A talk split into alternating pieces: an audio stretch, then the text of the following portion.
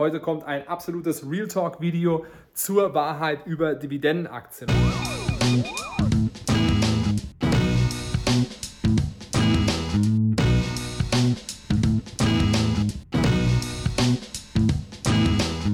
Wir legen jetzt direkt los, denn einige Menschen erzählen euch, dass es völliger Quatsch ist, Dividendenaktien zu kaufen und sie in eurem Depot zu haben. Und das ist absoluter Bullshit.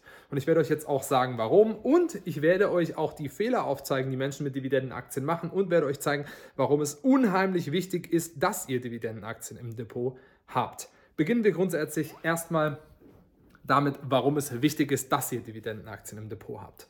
Es gibt historische Daten und das könnt ihr jetzt mal irgendwo bei Google oder ähnlichem eingeben und herausfinden und dann mal nachschauen, wie im SP 500 Total Return die wichtig die Performance von Dividendenaktien war. Und da sehen wir das, ich glaube, zwischen 1970 und 2018, also es sind in etwa die Daten, schaut wie gesagt nochmal nach, ähm, um die genauen Daten zu erfahren, aber sieht man, dass 75% des Total Returns von Dividendenaktien kam. Und deshalb unterschätzen auch sehr viele Menschen Dividendenaktien. Denn in den letzten Jahren waren Growth-Aktien unheimlich toll. Sie liefen sehr, sehr stark. Wir sehen immer wieder Tesla, Nvidia, ähm, Alphabet und so weiter. Und besonders während Corona haben wir Aktien gesehen, die keine Dividende ausschütten, die nur Kursperformance gezeigt haben.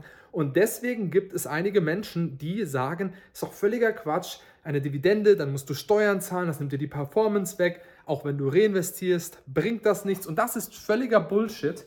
Denn, wie ich gerade schon gesagt habe, haben wir gesehen, dass 75% des Total Returns des SP 500 über die letzten 40 Jahre und noch länger, das sind in etwa die Daten, wie gesagt, von den Dividenden kamen. Natürlich waren Dividenden dadurch, dass wir jetzt so viele Growth-Aktien haben, auch Growth-Aktien oben, sehr weit oben im SP 500 und im MSCI World ähm, dass die in den letzten Jahren so gut gelaufen sind.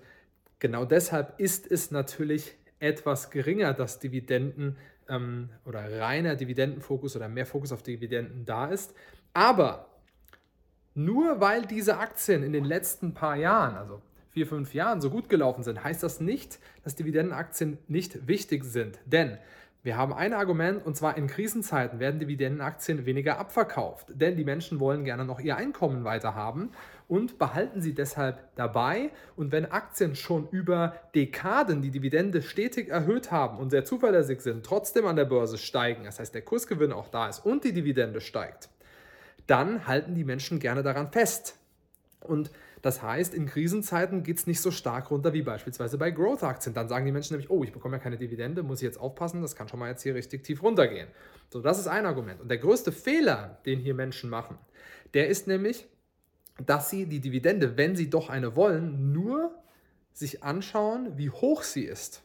Und das heißt, sie überprüfen nicht, ob es auch eine Qualitätsdividende ist. Bedeutet, wie sieht es denn aus mit der Ausschüttungsquote auf den Free Cashflow oder auf den Gewinn? Das heißt, kann sich das Unternehmen die Dividende überhaupt leisten?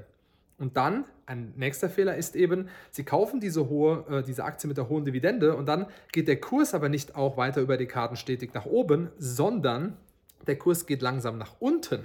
In den letzten Jahren beispielsweise ist das der Fall bei ähm, 3M. Da sieht es jetzt nicht so schön aus, gab es auch eine Riesenkrise jetzt.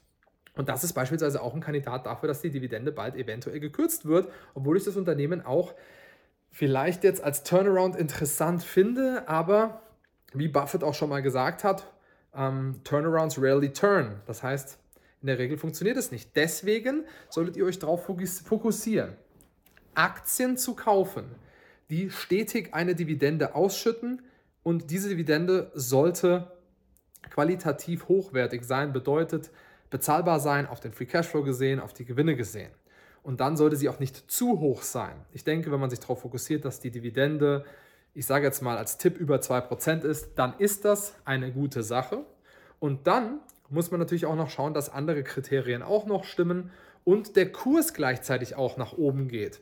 Und dann im Total Return schaut man sich das Ganze an. Und nicht nur dass man argumentiert, also das ist die falsche Argumentation meiner Meinung nach. Ihr müsst ja Steuern zahlen, wenn ihr ähm, die Ausschüttungen eben bekommt, beziehungsweise die Dividende. Ja, aber dafür ist man auch emotional vielleicht besser in der Lage, bei dem Unternehmen zu bleiben, als wenn keine Dividende ausgeschüttet wird. Und dieser psychologische Trick, den schaffen es die meisten nicht anzuwenden. Und deswegen ist es absoluter Bullshit, wenn jemand sagt, nimm doch lieber Growth-Aktien ins Depot wegen den Steuern und so weiter. Wie gesagt, ist alles keine Steuerberatung, aber sag doch dann mal zu den Personen, ja, dann zeig mir doch mal dein Depot, was nur aus Growth-Aktien besteht und zwar richtig schön auch diversifiziert und so weiter, wie es da eben gelaufen ist auf die letzten 20 Jahre beispielsweise. Und da wird euch höchstwahrscheinlich keiner ein reines Depot aus Growth-Aktien zeigen können, denn langfristig gehören Dividendenaktien und zwar mit Qualitätsdividenden, Qualitätsunternehmen, Qualitätsaktien in dein Depot. Und deswegen wenn dich interessiert, wie du Qualitätsaktien findest, dann melde dich bei mir unter aktien-wagner.de. Ich werde dich persönlich anrufen, nachdem du ein kleines Bewerbungsformular ausgefüllt hast und werde dann mal mit dir besprechen, wie ich dir weiterhelfen kann und werde dir dann Zoom eine Strategie zeigen, wie du über die Börse erfolgreich werden kannst. Ich freue mich mit dir zu sprechen. Bis ganz bald, dein Mike.